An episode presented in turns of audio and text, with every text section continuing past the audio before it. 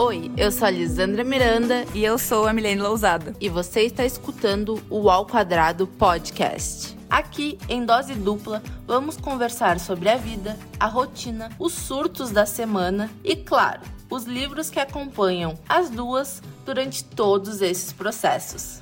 Enfim, chegou. Esse é o último episódio da primeira temporada do Ao Quadrado. Ou seja, chegou o grande dia de falar das melhores leituras de 2023. Acho que tanto eu quanto a Milene, a gente nem acredita que chegou esse momento onde a gente completa 10 episódios e é o encerramento de uma só das etapas desse projeto que conquistou as nossas vidas. E acho que já pra gente conversar sobre ano que vem, né? Porque 2024 tá chegando aí. Milene, quer dar uma, um spoiler sobre a nossa segunda temporada do Ao Quadrado? Claro, claro que sim. Vamos começar com as coisas importantes, né? Eu vou dar uma dizen e eu vou sair do podcast, essa é a primeira novidade. Mentira, gente, é brincadeira. Não, vai acontecer. Ah, Depois a pessoa aparece com o olho roxo e não sabe por quê. Aí eu vou estar mais parecida com o Zen. Enfim. Ah, eu acho que a gente vai ter muita coisa boa. Vai ser muito diferente do que a gente produziu até então. As coisas mudaram muito, muito rápido e é louco falar sobre isso. A segunda temporada ela vem, vai vir de um formato diferente. A gente tentou nessa primeira temporada focar em livros que eu ou a Alessandra já tivéssemos lido, né? Então, geralmente, por isso que tinha tantos cinco estrelas, porque não era. A gente selecionava os livros, então era meio que tipo pré-selecionado, então não era totalmente às cegas que a gente ia. Nessa segunda temporada a gente vai vir com novas leituras que nenhuma das duas leu. E a gente recebeu um incentivo, que posteriormente vocês vão entender qual foi esse incentivo. Mas a gente conseguiu um apoio muito importante para essa segunda temporada. A gente conseguiu tornar o Ao Quadrado um produto cultural para a cidade que a gente vive. Então isso é muito legal, porque a gente não tá só fazendo pra gente. O que era um hobby hoje se tornou um projeto que move as nossas vidas, assim como a Alessandra falou. Então é, é louco, né, a gente pensar nessa, nessa questão da dimensão que tudo tomou em seis meses. Seis meses, não, quatro meses. A gente começou o podcast em agosto. Em quatro meses a gente viveu muita coisa, pessoalmente falando. Mas profissionalmente falando, a gente viveu outra tanta que a gente, a gente não esperava. Foi algo que a gente não teve controle. A gente não teve controle, mas a gente teve nós duas. Acho que essa é a parte importante a gente falar, né? Esse incentivo que vai chegar vem muito de um trabalho em conjunto e muita da dedicação das duas. Então a Mi fala que são quatro meses, mas eu acho que são muitos anos de nós duas como pessoas entendendo o que, que a gente quer fazer, no, onde a gente quer chegar. E por isso que o Ao Quadrado existe, principalmente pra gente falar de literatura, porque um dia a gente quer viver de literatura. Então essa busca também se chama, né, ao quadrado. Pra gente, né, não ficar falando das melhores leituras de 2023 até ano que vem. Piadinha de tio. Vou rir pra não perder o amigo, galera. A gente vai fazer uma dinâmica. Então, a gente vai falar um sentimento ou uma emoção e cada uma vai falar um livro que representa a experiência que foi ler esse livro, entendeu? Então vai ser tipo assim, ah, eu vou falar uma palavra ou uma sensação e aí cada uma vai falar o seu livro. É, sim, é o nosso Melhores do Ano, versão ao quadrado, né? Isso é só nosso, porque é isso aqui, a gente fala de sentimentos, fofocas e tudo mais, porque esse é o ao quadrado, onde a gente surta e fala de livro. Então a primeira categoria é ansiosa pelo final e triste que acabou. Milene, Olha, é difícil. Acho que escolher livros é muito difícil. Acho que por isso que a gente teve, como a gente falou da categoria da gente categorizar os livros dos episódios, é muito difícil escolher uma obra específica. Mas para essa categoria, eu escolhi uma autora nacional, eu escolhi Carla Madeira e eu escolhi Tudo é Rio. A Carla Madeira, ela, nesse livro Tudo é Rio, ela, ela é polêmica, né? Porque a gente tem a história de uma prostituta e a gente tem. Eu não vou dar muito spoiler, porque provavelmente coisas vão acontecer, então não vou dar muito spoiler sobre o livro. Mas ela traz uma narrativa muito real, muito. que é, uma, é literalmente. Tu fica ansioso pra saber como é que vai fechar o des- o desenrolar dos, dos protagonistas, porque tu quer saber, meu Deus, o que acontecerá com essa prostituta? E aí tu fica. E também tem outro casal, né? é, envolvido na história. E aí tu fica, meu Deus, o que, que vai acontecer com eles? Só que ele é um livro que ao longo da leitura tu fica por muitos momentos naquele momento que tu tem que tipo parar e, e absorver, né? E ele me trouxe, eu até postei ontem no meu, no meu perfil pessoal do Instagram um trecho dele, que é um dos trechos que eu mais gosto de, desse livro. Que ele fala assim, mas e o amor? O que é senão um monte de gostar? Gostar de falar, gostar de tocar, gostar de cheirar, gostar de ouvir, gostar de olhar, gostar de se abandonar no outro. O amor não passa de um gostar de muitos, de muitos verbos ao mesmo tempo. Então, ele é um livro que quem me conhece sabe que eu gosto muito desses livros que falam de amor, né? E falam dos sentimentos e das relações. E a Carla Madeira, ela te faz uh, mergulhar dentro da narrativa de uma forma que tu começa a repensar todas as tuas relações, né? A tu pensar o amor de uma forma diferente, tu Uh, esse ano para mim foi um ano que talvez seja por isso que eu fiquei triste que acabou, foi o ano que eu mais repensei as minhas relações né? E eu consegui entender mais ainda que amar é uma escolha diária, né? E então não só tu amar romanticamente, mas tu amar tua família, tu amar os teus amigos e entender que todas as pessoas que estão à tua volta, elas são uma escolha tua também. Não só a escolha delas de ficar, mas uma escolha tua de mantê-las. E a Carla Madeira ela faz muito isso, onde ela traz o casal escolhendo ficar um com o outro até certo ponto e depois quando não dá mais não dá mais. E também trazendo a escolha da prostituta e continuar sendo prostituta e gostando daquilo. Então eu acho que. Uh, que bom que a gente tem autores nacionais que fazem isso, né? A gente tá num país que a gente não é um país que não lê, mas ter autores que fomentam, uh, fomentam isso é muito importante. O livro, não vou dizer pra vocês que é uma leitura fácil, é Rio, não é uma leitura que, que é tipo, oh meu Deus, uh, o tipo de livro que eu leria, né? Tipo, 15 comédia romântica na sequência.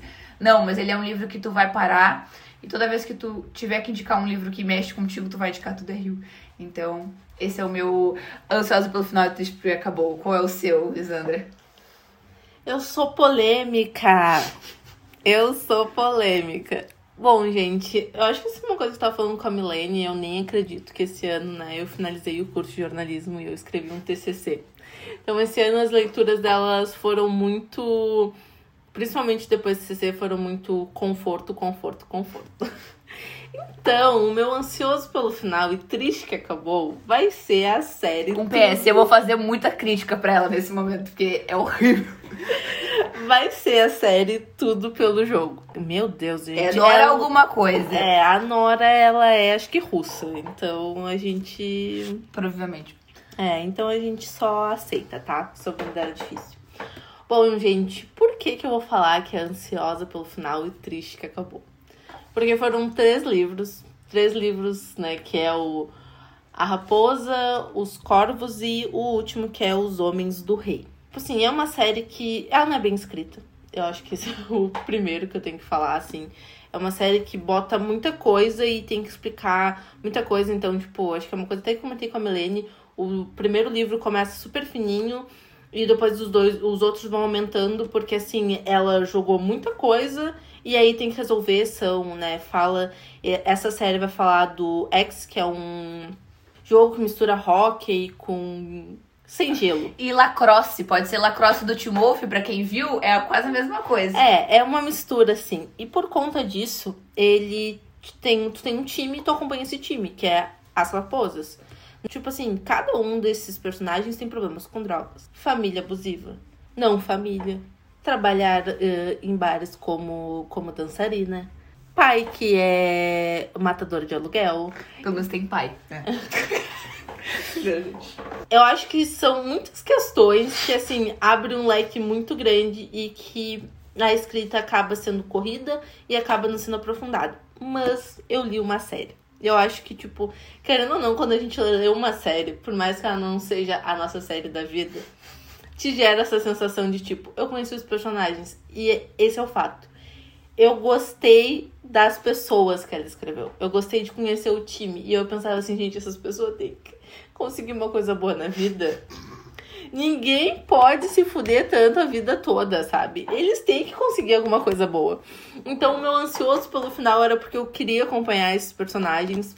O personagem que eu mais amo é o treinador deles, porque o treinador deles escolhe eles por serem, né, pessoas desajustadas, porque eles, ele fala muito de que através do esporte as pessoas podem ter outro futuro. Então, essa é uma parte legal. Tá, a Milene está rindo porque tem muitas partes ruins desse livro. Um PS, eu li só o primeiro livro e eu abandonei a Lisandra, tá? Ela continuou, mas eu falei assim, vai amiga, tudo é, teu. É importante falar, gente, esse é um livro, toda série é para maior de 18 anos, tá? Porque é muito pesado, então... Então, assim, por isso, eu acho que mais pelo meu sentimento de acompanhar esses personagens que eu fiquei ansiosa pelo final e triste que acabou. E eu gostaria, assim, para mim, o que representa todos os livros. Tipo, vou ser bem sincera, eu não marquei muitas coisas nos livros. Mas isso eu marquei, assim. Porque é essa parte que foi a minha única marcação no último livro. Que é uma fala do treinador para eles. Quero que vocês fechem os olhos e pensem por que estão aqui hoje. Não me digam que é por vingança, porque só de terem chegado às finais já conseguiram isso. Não é mais sobre rico, nem mesmo sobre os corvos. É sobre vocês. É sobre tudo que tiveram que enfrentar para chegar aqui. O preço que tiveram que pagar e sobre todos aqueles que riram quando vocês ousaram sonhar grande. Se estão aqui hoje é porque se recusaram a desistir e ceder. Estão aqui onde todos disseram que jamais chegariam, e ninguém pode dizer que vocês não lutaram pelo direito de jogar esta partida. Então, é isso, assim. O triste pelo que acabou foi porque eu gostei muito dos personagens, das pessoas que ela criou, mas não que seja uma história legal. Mas Milene, me conte, que livro que você teve o um choro copioso do melhor jeito tá devastada depois de uma leitura? Quem é ouvinte assíduo deste podcast sabe que teve um episódio específico que eu chorei gravando. Com certeza minha leitura de 2023 que eu chorei copiosamente, o que não é muito difícil para mim foi Um Homem Chamado Ove, porque eu ainda não tive coragem de olhar os filmes que são inspirados no, no livro. Mas uh, o Ove é uma das pessoas que mais eu amei, porque eu posso dizer que eu amei o Ove, porque todos os detalhes do livro do Ove mexem muito comigo, né? A gente vê a perda, a gente vê o luto, a gente vê o amor. Então, eu, eu digo pra. E falei isso no episódio também eu falei pra Thaisa que a partir de 30% eu já não conseguia mais ler o livro sem chorar. A gente está acostumado a lidar com o luto de uma forma. E cada um lida, na verdade, não de uma forma, a gente tem várias formas de lidar com o luto. Mas a forma com que a vida do Ave é transformada a partir do luto, para mim é muito importante. Porque ele era um cara que tava tentando copiosamente se matar, mas na verdade ele só queria viver. Porque ele tava o tempo todo tentando a forma perfeita de se matar, mas na verdade ele queria viver o tempo todo.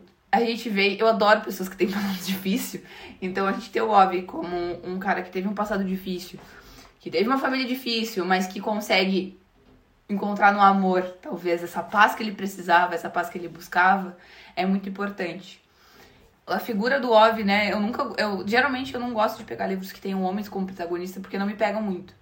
Mas o Ove foi totalmente diferente, porque eu senti como se o Ove fosse alguém que já passou pela minha vida. E talvez eu já, te, eu já tenha passado por pessoas que nem o Ove na minha vida. E ter uma pessoa que não fala que te ama com gestos, mas te fala. Quer dizer, por gestos não, porque não te fala verbalmente que ama, mas te mostra em gestos é muito importante. E foi assim que eu acho que eu aprendi a amar. E talvez seja isso que me, que me conecte tanto com o Ove. Pra mim é muito mais fácil de fazer Uh, eu tenho atos de serviço como a linguagem do amor, né? Então é muito mais fácil eu pegar e fazer alguma coisa para quem eu amo do que eu dizer que eu amo as pessoas. Apesar de hoje em dia eu ter facilidade de dizer que amo. Então talvez seja isso que mais me cativou no Ove. Talvez seja a forma simples com que o Ove fez o berço porque a vizinha dele precisava de um berço. Talvez seja a forma simples com que o Ove dizia que detestava o gato, mas pôs o gato para dentro de casa e cuidou do gato. Talvez seja a forma com que o Ove acolheu um jovem porque ele era gay, porque o pai dele era preconceituoso, mesmo ele chamando o cara de bicho. Então, talvez seja a forma com que o Ove, uh, nos gestos, ele disse que amava, mas ele também disse que amava a, a mulher dele, que eu não vou lembrar o nome, porque eu sou péssima com o nome de personagem. Talvez seja a forma com que o Ove comparou o amor a uma casa nova. Talvez seja a forma que ele diga que todo amor é como uma casa nova, que a gente ama quando a gente começa, mas ao longo dos anos a gente vai amando o descascar das paredes. Então, uh, eu acho que. Falei já no outro livro, mas as minhas relações foram muito significadas esse ano.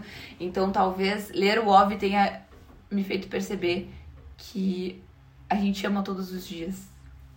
E talvez amar as pequenas coisas, para que no final, quando as coisas acontecem, né, quando a vida chega ao fim, a gente não se pergunte o que deixou de fazer, mas agradeça por tudo que a gente fez até ali. Então, essa é, acho que eu fui muito até profética nessa que eu falei, mas eu acho que se dê a oportunidade de talvez conhecer o Ov, porque por mais ranzinza que ele seja, e seja um senhor de 59 anos, ele vai ser como conversar com um amigo muito distante. Pode falar, Elisandra, qual foi a tua leitura chorosa, copiosa desse ano aí, que tu ficou devastadíssima? Nossa, depois de tudo que a Milene falou, tem que dar uma respirada, assim, sabe? Porque tudo que a Mi falou aqui do Ove faz muito eu lembrar do meu livro, que é The Outsiders. Que eu também não tenho o costume de ler protagonistas masculinos, mas esse é um livro que vai falar, né? Acho que a maior representação é. Sabe aquele filme do John Travolta, Tempos da Brilhantina? Sim. Tá. Vocês têm que pensar nos Estados Unidos daquela época, onde tu tem. Porque não sei se vocês sabem, mas o fato de a brilhantina no cabelo era porque era tipo um óleo de mecânico. Então era barato. Então, pobres usavam aquilo. Esse é um livro que vai falar muito de contexto de igualdade social. Então, vai ser uma família de três irmãos, vivem né, nessa outra parte da cidade, na parte pobre da cidade, onde o pai deles morreu na guerra. Eles têm um irmão mais velho que é mecânico, trabalha pra caramba. O outro irmão também trabalha muito e tudo focam no irmão mais novo para ele não seguir para esse lado. Eles usam jaquetas de couro os topetes para cima. E aí vai ter o outro lado da cidade, né? Eles têm mais condições financeiras, mas isso não faz com que eles sejam pessoas boas, né? Eles vão lá, eles querem brigar com, com as pessoas mais pobres. Essa é uma história que fala sobre perda a partir do momento. Tem pessoas com famílias totalmente desestruturadas que não conhecem o amor e que tem que, na parceria entre eles, como amigos, se encontrarem é muito triste perceber que a única forma de amor que aquelas pessoas conhecem não vem de dentro de casa. Porque tu percebe o quanto isso é natural, porque enquanto eu lia aquilo que fala na década de, sei lá, acho que era na década de 70 nos Estados Unidos, eu via a Vila Bernadette, que é o lugar onde eu moro.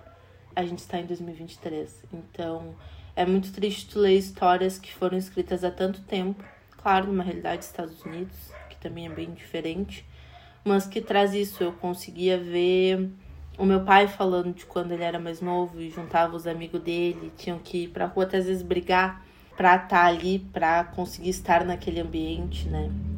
Se agarrar pau mesmo. e esse livro fez eu chorar copiosamente, porque o que, que, acontece, né, gente? Acho que não é um spoiler, porque esse livro é muito antigo, tem até um filme que, gente, o filme desse livro é literalmente com todos os atores que vocês pensarem. O principal é o cara que faz o Karate Kid, sabe? Então, tipo assim, é todo. Gente, uma salada de fruta. Então, assim, pense. Gente, pense nos filmes que a mãe de vocês gostavam. É todos os caras novinhos. A gente tem o Tom Cruise, tá? Enfim. Então, tu tem esse, esse bando de meninos que andam juntos. E aí tem dois que estão indo lá em lugares separados e chegam esses playboy num carro e começam a querer brigar com eles. E aí um deles mata esse playboy. Eu chamo de reparação histórica. E com isso, eles têm que fugir. Aí eles têm que cortar o cabelo deles. Isso é um, um fato muito importante, que todos eles têm cabelo grande. Eles têm que cortar o cabelo para fugir. E nisso, quando eles fogem, eles se escondem num lugar lá, vamos botar um, um galpão. E aquele galpão pega fogo. E tinha uma criança lá dentro. E um deles vai lá e entra e salva essa criança. Mas obviamente a gente sabe o que vai acontecer com ele. Então tu vê esse personagem mais novo, que tem 14 anos, com a perda do amigo. E principalmente é, é essa narrativa, assim. Acontece tudo isso onde eles têm que fugir. Porque realmente eles mataram, eles cometeram um crime. Isso a gente não pode negar. Mas o que a gente vê é aquele amigo que cometeu o crime, porque o amigo dele mais novo ia provavelmente morrer pelas atitudes do outro cara. Aquele amigo amava tanto ele que fez tudo. E quando ele viu uma criança que ia morrer, ele deu a sua vida para aquela criança. E tu vê é, as partes desse garoto, né? Porque ele tem 17 anos, num hospital, morrendo. E a única coisa que ele fala, que é o principal desse livro, é continue dourado, Pony Boy, né? Que ele é, o apelido dele é Pony Boy. Então, continue dourado, stay gold, Pony Boy.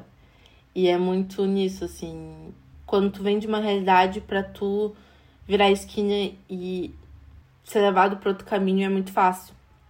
É muito fácil. E às vezes, até mesmo a tua estrutura familiar faz tu, tu ser levado para isso. Claro, depois as escolhas são tuas, isso a gente não pode negar que algumas coisas são escolhas, mas outras não. Outras é só tu virar a esquina. Quando ele fala pro Pony Boy continue dourado, é pro Pony Boy buscar não perder o que o que faz dele ser ele e, e que o sistema engula ele, que ele só siga o sistema como se o sistema fosse a única coisa que ele pode ser, ele pode fazer. E não, o Pony Boy pode ser muitas coisas e que tem essa, essa oportunidade. Enfim, gente, chorei copiosamente. Agora, pra gente quebrar esse clima de tristeza e depressão, a gente vai falar sobre alegria, essa ó, a categoria, ó, o nome bonito. A alegria a paz no coração depois de uma leitura amorzinho. Quer começar ou quer que eu comece? Vai tu que eu tenho que tomar uma Tá, água. deixa eu recapitular. Eu vou falar, pensei muito nessa categoria e tava pensando que eu ia botar um clichê romance, mas não, eu vou pôr Percy Jackson e o Cálice dos Deuses. Porque voltar a ler Percy Jackson é, é a mesma coisa, é a mesma sensação que eu senti quando eu fui ver Cantigo de Pássaros e Serpentes no cinema. É voltar, olhar pra Milene de 13 anos e falar, meu Deus, a gente gosta das mesmas coisas. E voltar e dizer pra ela que, tipo, a gente mudou muito, mas a gente continua ali.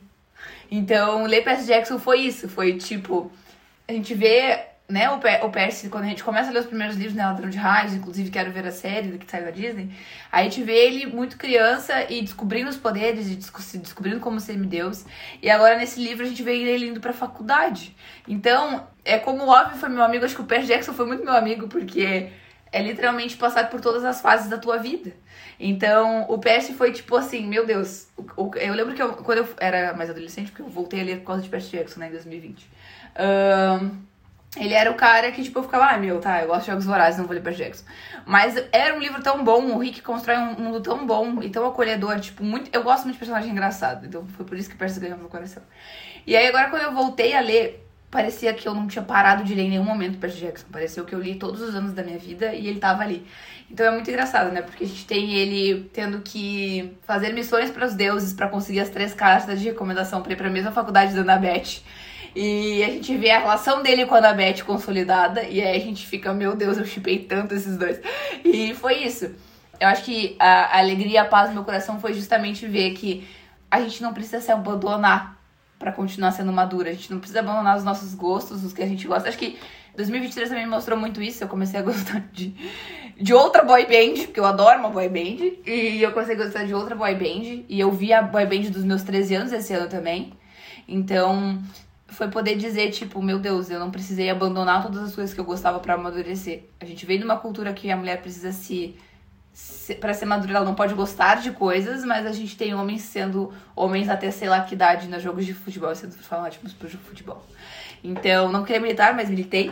Então, voltar a ver Percy Jackson, ah, a ler Percy Jackson, eu tô muito ansiosa pelos próximos, é poder dizer, ok, foi muito legal amadurecer e gostar das mesmas coisas. E, tipo, acho que foi, foi por isso que eu, eu pensei em botar um, um romance clichê, mas Percy Jackson é muito bom, não tem como não citá-lo. Então, qual foi a alegria e a paz do teu coração, Lisandra, depois de uma leitura, amorzinho, esse ano? Bom, gente, pra essa categoria eu vou falar de um romance. Sim, Lisandra irá falar de um romance. Que é Metanoia, escrito pela Cora Menestrelli. É livro nacional, galera. Por que, que eu vou botar ele nessa categoria, gente? Porque foi um livro muito gostoso de ler. É um livro um pouco grande, assim, ah, em termos de tamanho para um romance. Mas é um livro que tu vai falar de uma personagem que ela joga futebol. Ela é goleira, né? De um time feminino. E aí tu tem um astro lá do futebol que perdeu toda a carreira por conta de um acidente, que ele era o melhor do mundo. E que aí ele vai, né, voltar a treinar essas meninas. É muito bom por quê? Porque tu tem a parte do romance, mas tem principalmente a parte de entender esses personagens, os motivos deles. Porque essa goleira já foi convidada para a seleção, mas por que, que ela não foi? Por quê? Família. e aí tu vê cada elemento assim construindo no sentido. É aquela coisa, né, gente? Como a Mi tava falando, nós mulheres, às vezes a gente tem que se botar em segunda, né? A sociedade diz que a gente tem que botar em segunda opção, em terceira, quarta e botar tantas outras coisas na frente, né? E foi isso que ela fez. E às vezes é por amor, às vezes não é não é propriamente só esse contexto social, mas às vezes é por amor e a gente faz isso com uma facilidade muito facilidade muito fácil. com certa facilidade. É, com certa facilidade. Eu acho que essa personagem me trouxe isso e me deu aquele aquele quentinho no coração com o desenrolar do romance. Tem personagens engraçados, então tu vai ter o colega de apartamento do personagem masculino que vai te deixar, tipo assim, ai meu Deus, eu quero rir todo o tempo com ele, porque ele é um jogador de vôlei, né? Vôlei de praia. E tu tem essa parte do esporte que eu achei muito interessante, porque eu acho que às vezes esse lado de esporte dentro dos livros tá muito só na questão de, ah, o cara ser o esportista e ser o gostosão. E não, no caso aqui inverte os papéis e tu tem outros personagens que também são do esporte, então tu vê essa questão de, de vitórias, de como funciona uma ida de um jogador para fora do país, né? E também eu acho que essa questão de como esse personagem principal ele se afasta de quem ele ama e conquista tudo, mas ainda por quem ele ama. Tipo assim, ele se afasta das pessoas que ele ama, ele começa a ir para muitas festas, a, a, a beber muito, mas tu ainda vê que ele faz tudo que ele fez, todas as conquistas principalmente financeiras, foi por quem ele ama. Mas não quer dizer que ele se amasse, que ele acabou se deixando, sabe? Se deixando de lado. Ele é um personagem bissexual e isso é muito interessante para mim, porque eu não consigo imaginar um jogador de futebol mundial sendo uma pessoa bissexual e ele é um personagem bissexual, o que eu acho que deixa a leitura mais interessante ainda, porque esses casos amorosos deles, porque também tem a mídia, né? Essa questão é muito interessante que ele, eles botam a mídia, o que, que a mídia fala sobre ele, o que a mídia começa a falar sobre personagem, né? Então tem toda essa relação e mexeu comigo porque eu acho eu sou uma pessoa que gosta muito de jornalismo esportivo. Por incrível que pareça. Ela foge de todas as ruas, galera. E por conta disso, acho que deu mais um up para essa leitura e foi aquela leitura gostosa, assim, que tu termina assim, cara. É isso. Deu tudo certo. No final ficaram juntos e isso é que importa. Bom, Milene, me conta. Uh, esse coração de gelo. Eu não sei sabe? o que ela tá falando, acho que ela Que livro que conquistou esse coração de gelo e virou favorito da vida? E pode repetir. Pode repetir? Pode repetir. Tu vai repetir, né? tá. Eu vou colocar um livro do Clube dos Homens. Que é o quarto livro, que ele se chama Absolutamente Romântico. E eu fiquei absolutamente apaixonada pelo Vlad. Porque a gente, a gente já conversou no episódio anterior sobre Três Chances para o Amor, que é o último livro do, da saga. E eu sempre cito o Vlad, pois o Vlad é um cara russo. E para mim, caras russos são extremamente que não falam. E o Vlad é totalmente diferente. O Vlad ele tem toda aquela vibe de figura paterna. Né? E o, a história desse livro conta a história do Vlad e da Helena, que o Vlad faz parte do Clube do Livro dos Homens desde o primeiro livro. Só que ninguém conhece a mulher dele. A Helena nunca vai a nada, porque eles casaram forçados. A Helena, ela é filha de um jornalista russo que sumiu misteriosamente. Então, para migrar para os Estados Unidos, ela casa com o Vlad, porque o Vlad é um jogador de hockey mundialmente famoso. E o Vlad também é conhecido como russo. E aí ela, por causa do, do jogo de hockey, né? O, o russo, ele é, um, ele é um personagem que um, mexeu muito comigo, porque ele é uma pessoa que não vai se abrindo, né? Ele é uma pessoa muito fechada, ele não sabe como falar com a Helena. E aí, assim como todos os outros livros da Alicia K. Adams, que são no Clube do Livro dos Homens, eles tentam resolver isso lendo romances, né? E a gente vai vendo eles diversos desafios, porque basicamente eles têm que aprender a se amar de novo né? Por mais que o, o russo sempre foi muito apaixonado, né? O Vlad sempre foi muito apaixonado pela Helena, mas isso não era correspondido. A Helena, uh, inclusive, eles moravam separados. Eles moravam separados, então era por isso que ninguém via ela, porque ela não morava junto com ele. Ela foi literalmente pra lá para poder migrar. Então a gente vê a Helena se apaixonando pelo russo e vendo o russo se reapaixonar por ela. Porque ele já era apaixonado por ela, mas ela não tinha crush nenhum nele. E aí a gente vê essa realidade russa, por isso que eu falei que o livro do do Colton não foi aprofundado, porque no do russo a gente vê todos os fatores que fizeram eles não se apaixonarem um pelo outro. Então é muito aprofundado, eu gosto muito dessa questão. Óbvio que pode não ser o melhor plot do, do, do livro dos homens para algumas pessoas, mas para mim foi. Porque o, o, o Vlad, ele me lembra muito uma figura paterna. Tipo assim, ele tava sempre querendo cuidar, ele tava sempre levando uh, coisas para Lembro das meninas do, do Gavin, do primeiro livro. Então ele tava sempre ali. E talvez esse estar ali para os outros fez com que ele abandonasse a Helena, porque ele achou que a Helena não queria estar com ele. Então, ele derreteu meu coraçãozinho e o Vlad é o meu personagem favorito do ano, provavelmente, de, de comédia de romance. E, Lisandra, qual é o livro que conquistou o seu coração de gelo? Gente, já falei muito e foi o The Outsider, porque eu não tenho que não tem como explicar tudo que eu senti, tantas nuances que eu vi de histórias de outras pessoas que, e da minha história. Né? Então é um livro Pony Boys se transformou no personagem meu preferido porque eu acho que existem muitos Pony Boys onde eu vivo e em outros lugares que merecem permanecer dourados, né? E que por isso, né, continue dourado, né? Então, que ele não só aceite o sistema. E, e o aceitar o sistema não é ah, virar uma pessoa rica, revolucionária e blá blá blá. Mas é fazer as coisas por si, se cuidar, uh, se colocar em primeiro lugar. Eu acho que também o sistema às vezes faz com que a gente. Acho que a gente pode falar um pouco disso como sendo pessoas que trabalham, né? E a partir do momento que tu trabalha, às vezes tu te coloca muito numa questão de sabe? Ah, é isso que vai me dar dinheiro. Aí tu vai num ciclo de trabalhar a semana toda, final de semana tu às vezes não tem cabeça para fazer nada e não, sabe? A vida também é tu chegar no final do dia às vezes muito cansado, claro, né? A gente tá falando aqui como pessoas de 24 anos que não têm filhos, muitas outras questões, mas sabe, chegar e poder tirar um tempo, nem que seja um banho mais demorado, como o psicólogo gosta de dizer. Uh, seja escutar um vídeo do YouTube lavando a louça, sabe? Algo que faça sentido, que faça tu permanecer dourado, que te lembre que tu não precisa ser consumido pela parte ruim da vida, porque a vida é dura e injusta. Isso é um fato.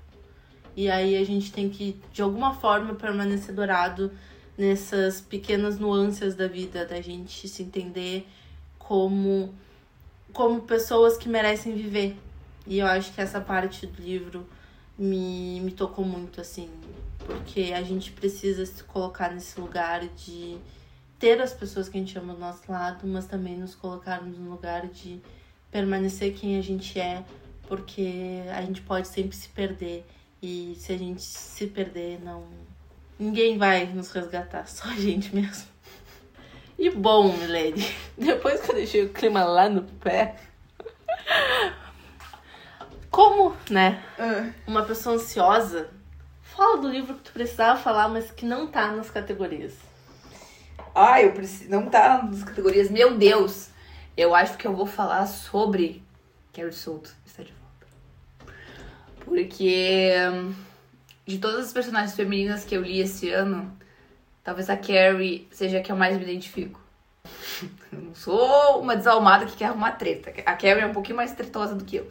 Mas a Carrie busca ser perfeita. Uma das minhas amigas me disse quando eu comecei o podcast que talvez esse era o primeiro projeto que eu não queria ser perfeita, eu só queria ser eu. Então, talvez seja isso. Eu acho que a Carrie, ao longo do livro, ela vai entendendo que não vai dar pra ser perfeita todo o resto da vida dela. Então esse livro mexeu muito comigo porque foi, foi uma amarra que eu perdi. Foi fazer porque eu gosto, né? Foi fazer porque eu sou muito feliz em fazer um negócio com a Lisandra. Foi ser, foi ser porque falar de livro sempre me moveu. E talvez foi o que tem me salvado nos anos de pandemia que a gente teve que ficar trancado. Talvez foi porque várias coisas. Mas a Carrie, ela foi eu gosto muito da Taylor, né? Então a Carrie foi mais uma das mulheres fortes que a Taylor construiu pra gente. E talvez não forte seja a palavra certa, porque a gente tá cansada também de ser uma mulher forte o tempo todo. Mas talvez foi uma mulher real, uma mulher que tem sim essas preocupações, traz sim essas bagagens, que erra, é uma mulher que erra. E traz sim essas bagagens e, e põe sim as suas coisas acima das outras. Eu acho que a gente vem numa sociedade em que nós mulheres temos que sempre abrir mão de coisas e a gente não pode ser individual. E quando a gente é individual, a gente se sente culpada. E talvez seja isso que mais me tocou na Carrie, porque esse foi o ano que eu pude dizer não para muitas coisas e parei de ser permissível com outras tantas. Então, foi o ano que, tipo, esse livro, ele, ele veio. Eu, eu sabia que eu, eu achei que eu ia odiar esse livro, porque eu odiei a Carrie Malibu Renasce. Mas eu amo a Carrie. Porque a Carrie, ela não é perfeita. Assim como eu não sou perfeita, assim como provavelmente você que tá escutando não é, assim como a Lisandra não é. E tá tudo bem não ser perfeita, tá tudo bem, tipo, seguir o fluxo, entendeu? A Lisandra tá me olhando com uma cara tipo assim, como assim eu não sou perfeita? Mas eu acho que a Carrie foi mais um lembrete que tá tudo bem não ser perfeito o tempo todo. Assim como a gente, por não ser perfeito, não quer dizer que a gente não vai ter conquistas. Por, pelo contrário, a gente vai ter muitas conquistas. A gente só precisa enxergar de outra perspectiva. E tu, Lisandra, que livro tu vai falar pra nós agora nessa categoria que, como uma pessoa ansiosa, precisa falar? Bom, gente, eu quero falar do livro Minha Irmã e Eu, da Aniele Franco, né? Minha Irmã e Eu, Diário, Memórias e Conversas sobre Marielle. E eu acho que só da gente pensar, né, na história da Marielle, uma mulher que foi morta, uma mulher negra que foi morta, junto com o, o motorista o Anderson. Isso né? E aqui a gente vai ter a Aniele sendo uma irmã que perdeu a sua irmã, sendo uma pessoa que tem que lidar com a sobrinha, com a mãe, com o pai. Então, assim, eu acho que talvez eu precisava falar desse livro porque é o que eu estou vivendo agora. Eu não perdi minha irmã, mas eu perdi minha avó. E qualquer perda uh, exige de ti ou aprender a viver. E eu acho que esse livro fala muito disso. A Aniele precisou aprender a viver e a viver nos holofotes. Porque eu acho que isso é uma parte também importante da gente falar. Nesse livro ela vai falando sobre pequenas coisas da vida, sabe? Sobre ir na, numa igreja que elas visitavam sempre no, no dia de São Jorge. Sobre ela ter tido uma nova filha que não vai conhecer a Marielle em vida, né? Então, todas essas pequenas nuances que tu vive a partir do momento que tu perde alguém. Então, tu tem que aprender a viver, tu tem que aprender a te colocar de novo no centro da tua vida, porque essa é uma parte muito difícil, porque tu quer salvar toda a tua família, porque todo mundo tá em dor. Então, a Aniele aqui vai contando, assim, é muito falando com a Marielle, né, sobre a vida, sobre esses anos, né, de sem ela. Então é muito tocante, acho que por ser uma irmã falando e também porque são pequenas coisas, sabe, gente? A gente não tá falando de que, sei lá, a Marielle, a Aniele aqui vai contar pra Marielle que ai, uma super bomba aconteceu. Não, a Aniele só quer contar que teve que nasceu sua filha. A Aniele só quer contar que um fato assim, uma coisa do dia a dia que quando a gente tem a pessoa do nosso lado, a gente pode falar. Então, que a tristeza de tu poder não contar, e aí a, a Aniela abre esse diário nos contando aquelas pequenas coisas que ela queria falar pra irmã. Então, é bem. É impactante, assim, é muito impactante. E eu queria muito, uh, como a Aniele fez aqui, falar citação que ela bota aqui, que é da Bell Hooks. Quando conhecemos o amor, quando amamos, é possível enxergar o passado com outros olhos. É possível transformar o presente e sonhar o futuro. Esse é o poder do amor. O amor cura. Com essa reflexão da Lisandra, a gente também, além de ler esse livro, leiam tudo sobre o amor. Não tá nessas indicações do ano, porque eu não li esse, esse, esse ano. Mas a gente sempre tem que entender sobre o amor. E eu acho que não tem como não falar de amor quando a gente fala do podcast. Acho que, como a Lisandra começou o episódio falando, acho que é uma doação mútua. A gente tá. Ninguém sabe o dia que a gente tá gravando, a gente tá abdicando de um sábado, que é véspera da véspera de Natal, como diz a Friends. Uh, a gente tá abdicando de estar tá descansando, a gente tá abdicando de várias outras coisas. Mas eu acho que a gente também tá dizendo, assim como eu falei muito no episódio, a gente tá dizendo para as nossas erros do passado que tá tudo bem. Que as coisas a gente não precisa desistir do que a gente ama porque a gente vai ter que ganhar dinheiro.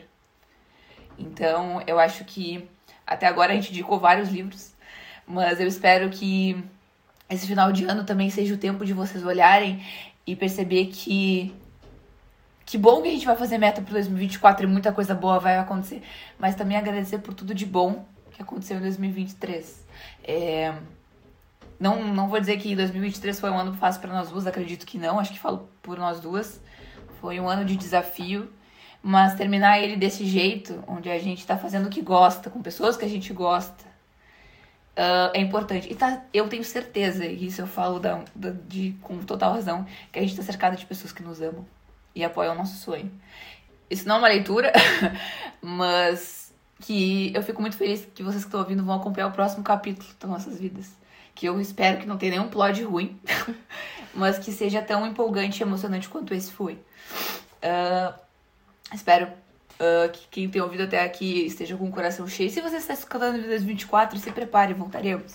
Mas quem está escutando no final do ano, que, que seja um momento de olhar para trás também e, e dizer assim, putz, que legal que esse ano eu li, sei lá, dois livros. É importante também agradecer pelas pequenas coisas. Acho que a gente passa tanto tempo focado no futuro que a gente esquece de viver agora.